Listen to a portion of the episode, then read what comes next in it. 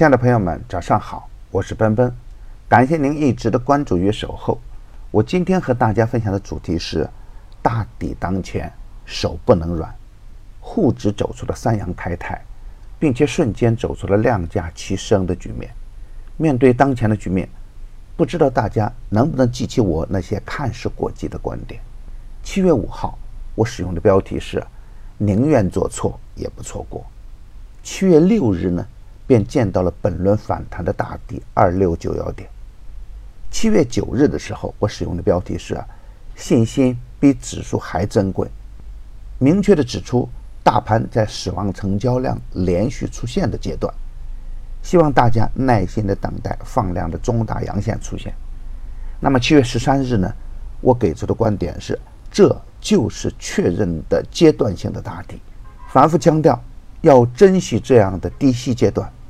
七月十八日的早盘，我使用的标题是“坚定做好逢低低吸”，直到当前大盘走出量价齐升的阶段，牛散成长秘籍的抄底技术再一次在实盘中得到完美的验证。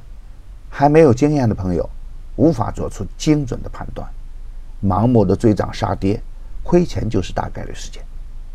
昨天的早盘，我给出的观点是：做股票啊，必须要有盘前的预判。盘中再看是否符合开仓的条件，这样做才能更加稳健。而更多的人呢，是盘中去做随机事件，盲目的追涨杀跌，当然很难赚钱。比如同是基建股，那么成都路桥啊率先启动，量价关系配合很好，就会表现得更加强悍。富勒烯板块中间的通产理性率先上板，也会远远强过跟风盘。如果我们不去看基本面，不看盘面当前的量价关系，很难把妖股和牛股猎杀在起点。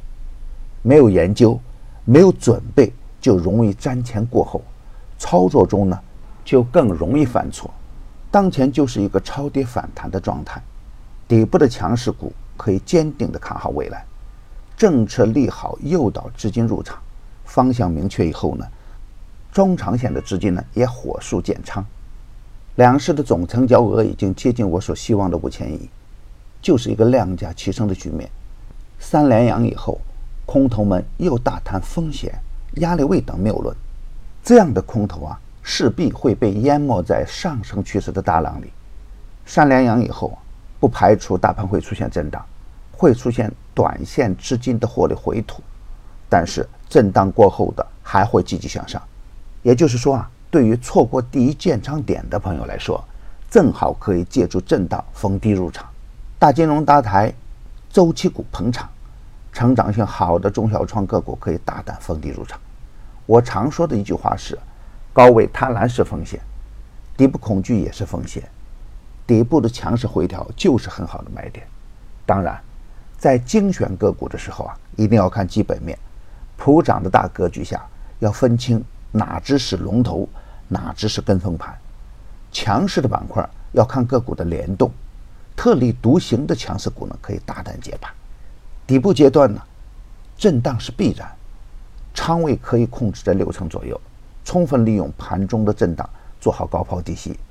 保险、基建、软件、芯片、五 G、有色、化工中的优质个股，都可以在研究基本面的基础上。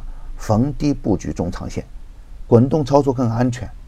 如果盘中出现快速的回调，可以看成是建仓的好机会出现。底部无量时，业绩较差时最好不干。如果有回调，注意入场的节奏。牛三选牛股啊，已经推出九期，前八期一直保持的逆势赢盘，第九期的牛股呢收益稳健。只需关注陈红财经微信公众号，并回复六六六。就可以免费获得牛散选牛股的专用优惠券，与牛散结缘呀，您将成为下一个牛散。送人玫瑰，手有余香。感谢您的点赞与分享，点赞多幸运就多，分享多机会也多，谢谢。